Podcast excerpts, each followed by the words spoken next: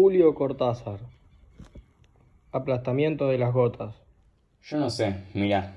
Es terrible como llueve. Llueve todo el tiempo. Afuera túpido y gris.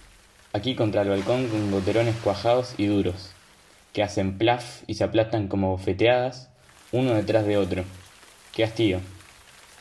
Ahora aparece una gotita en lo alto del marco de la ventana. Se queda temblequeando contra el cielo que la trilla en mil brillos apagados. Va creciendo y se tambalea. Ya va a caer y no se cae.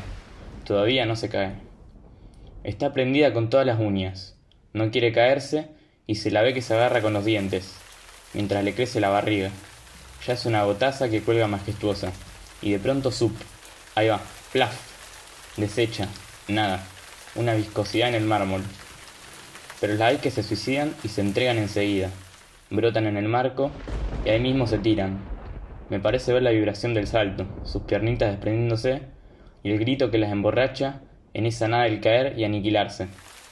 Tristes gotas, redondas inocentes gotas. Adiós gotas, adiós.